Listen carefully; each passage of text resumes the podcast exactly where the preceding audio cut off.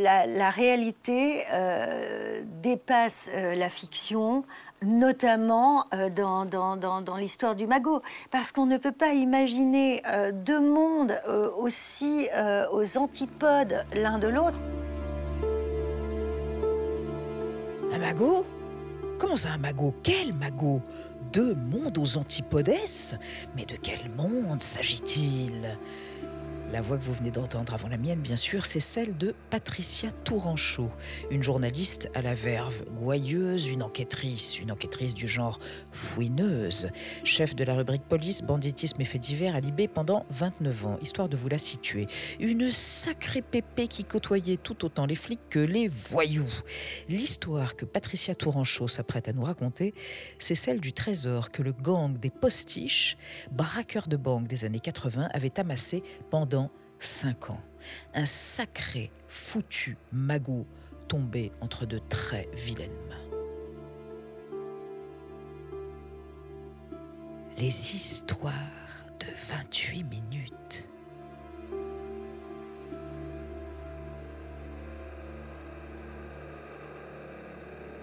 Le magot, euh, c'est euh, le récit croisé entre deux grandes affaires euh, françaises qui se sont télescopées et euh, dont j'ai trouvé le lien entre ces histoires, ces grands faits divers qui n'avaient rien à voir a priori l'un avec l'autre. D'un côté, le prédateur, euh, pédophile et tueur en série des Ardennes, Michel Fourniret. De l'autre, le gang des postiches, qui est une équipe de braqueurs des années 80 qui ont multiplié les hold-up de banque déguisés et qui avaient enterré une partie de leur butin dans un cimetière en banlieue parisienne. Michel Fourniret, euh, en prison, donc a rencontré un, un co-détenu. Il s'est retrouvé dans la cellule d'un type qui était un, voyou politisé euh, breton, qui avait appris où se trouvait euh, la cachette de ce stock d'or dans le cimetière et qui avait envoyé sa femme, Farida Amish, euh, avec Fourniret, qui avait été libéré entre-temps, pour déterrer ce, trésor et, le déplacer. En échange de quoi euh, son ex-codétenu Michel Fourniret récupérait une commission de 500 000 francs en pièces d'or. Tout s'est noué euh, dans une cellule à Fleury-Mérogis euh, où ont cohabité par hasard euh, Michel Fourniret et Jean-Pierre Elgoire, qui va perdre sa femme Farida, hein, tuée par, par Fourniret. ils, ont cohabité un mois en cellule.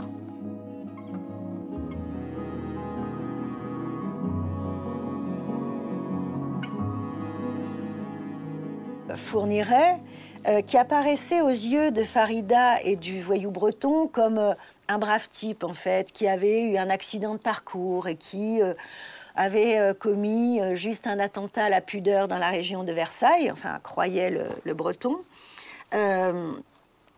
va en papaouter tout, tout, le monde. Enfin, Michel Fourniret va gruger et trucider Farida pour récupérer tout le stock d'or. Et, euh, ensuite, il va jouer la comédie. Il va jouer la comédie auprès du, breton Elgouarge, qui était son, ami en prison, qu'il avait même protégé hein, contre d'autres braqueurs. Et se fournirait qui en, fait était à l'époque un, agresseur euh, sexuel d'adolescentes, va enlever euh, violer, euh, limite torturer des, petites filles avec la complicité de sa femme Monique Olivier. Là, son deuxième crime euh, avéré, en tout cas, c'est contre Farida Amish, la femme du détenu El Gouarch, pour piquer ce, ce magot. Les fournirets vont échanger les pièces, les lingots chez des numismates en Belgique, enterre, enterre cet argent, couve ces pièces d'or, mais plus ils, chérissent plus ces, pièces d'or qu'ils appellent leurs petits en plus que, que, leur enfant Selim, qui, est, qui est né en, en septembre 88 et auquel d'ailleurs ils ont donné pour parrain euh, El Gouarch, le mari de Farida, le, type dont ils viennent de tuer euh, la femme.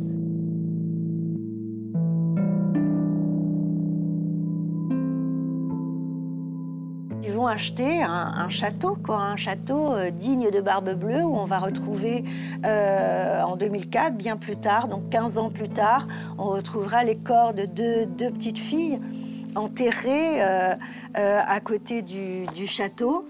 Euh, les fournirais se sont achetés des camionnettes à bord desquelles ils enlevaient les gamines et ils se sont achetés des appartements. Enfin voilà, ils ont vécu 15 années de carrière criminelle sur cette, cet or. Jean-Pierre Elgouage qui va débouler l'improviste à un moment donné euh, chez les Fourniret parce qu'il a un doute sur, euh, sur, euh, sur eux par rapport à la disparition de, sa femme Farida. les voit, mais dans la dèche, officiellement, ils sont dans la dèche. Leur château, ils l'ont pourtant déjà acheté, mais ils habitent dans une bicoque à Floin où il n'y a rien et où, Fourniret va même lui, lui, lui demander de lui couper les cheveux parce qu'il n'a pas un rond, soi-disant, pour aller chez le coiffeur, où Elgouage va, dormir dans une au fond du jardin euh, et, dire après, mais c'était, j'ai eu l'impression que c'était les Thénardier avec leurs gosses, des pauvres, des vrais pauvres.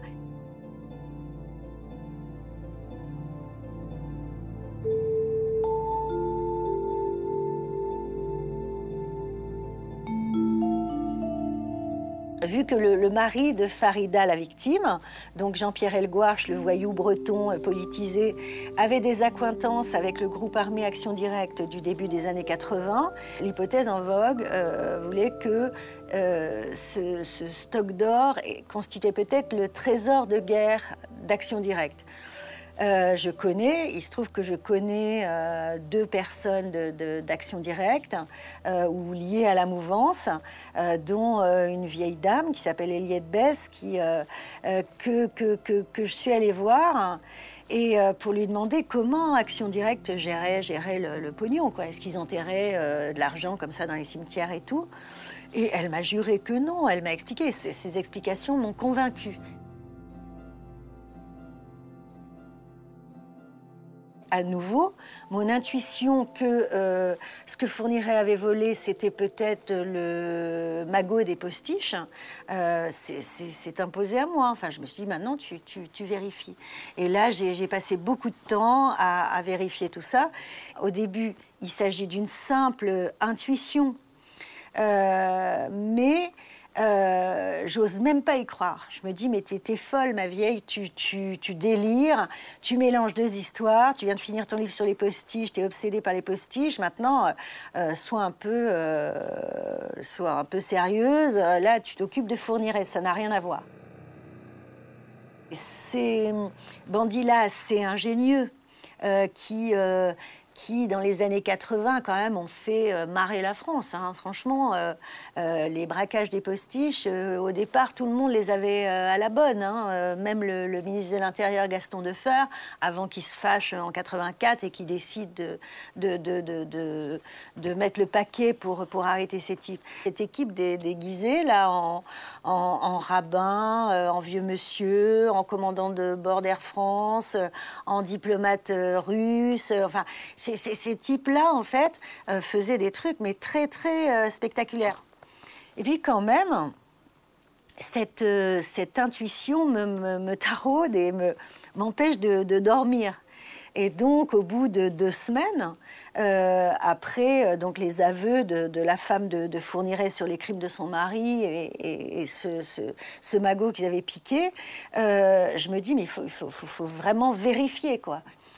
J'ai appris euh, par un, policier de la, PJ de Versailles que, je connais bien euh, que Jean-Pierre Elgouarge, donc euh, le veuf de, Farida Amish, avait déclaré récemment dans un PV que il avait appris l'existence de ce stock d'or en mars 88 par un codétenu italien qui s'était évadé de la prison de Rebibbia à Rome et, en 86 et qui devait être extradé en Italie. Et là, quand, le, flic me lit à toute vitesse, hein, pour pas que je puisse noter euh, dans les détails, ce procès verbal, je ne lui dis rien, mais moi je, jubile parce que des euh, détenus italiens évadés de la prison de Rome en hélicoptère en 86, il n'y en a qu'un, et c'était un type qui s'appelait Esposito qui s'était évadé en hélicoptère avec André Belaïch, le cerveau du gang des postiches. Les postiches, eux, ils savaient qu'ils avaient perdu euh, bah, une partie de leur butin qui était enterré dans, dans un cimetière à, Fontenay-en-Parisis, dans le Val d'Oise, euh, mais ils ne savaient pas du tout par qui, à tel point qu'ils se sont soupçonnés même les uns les autres. Ça a mis une sale ambiance, parce qu'ils euh, n'étaient pas 36 pour enterrer ce, ce magot. Et du coup, ils se sont soupçonnés entre eux. On a d'un côté ce ce monde atroce, vraiment, vraiment, euh, c'est très glauque, hein, très noir, euh, euh, le, parcours des, des Fournirets. Et de l'autre, on a une, un, monde de braqueurs voilà, qui volent pour de l'argent. Voilà, il n'y a rien de, sexuel, ils, ils, veulent, il n'y a pas de coup de feu, il n'y a pas de mort, il n'y a, pas d'agression. et puis, les banques pour, pour avoir du fric, parce que c'était des enfants pauvres. Comment imaginer que ces deux mondes-là vont se, télescoper à ce point? Parce que en prison, en prison, euh, tout le monde cohabite. Voilà, il y, a des pointeurs, les violeurs, ils sont appelés comme ça. Euh, il y a des braqueurs, il y, a des pédophiles, il y a des petits délinquants, il y a des trafiquants de stupes, il y a de tout en prison. C'est le lieu de rencontre quand même de plusieurs mondes. Mais là, les deux mondes des fournirets et des postiches vont se percuter euh, en, dehors de, la prison. Ça, un, scénariste, même les, auteurs de polar aussi euh, excellents soient-ils, euh, ont du mal, auraient du mal à, raconter, à imaginer cette histoire, parce que c'est inimaginable. Et pourtant, c'est arrivé.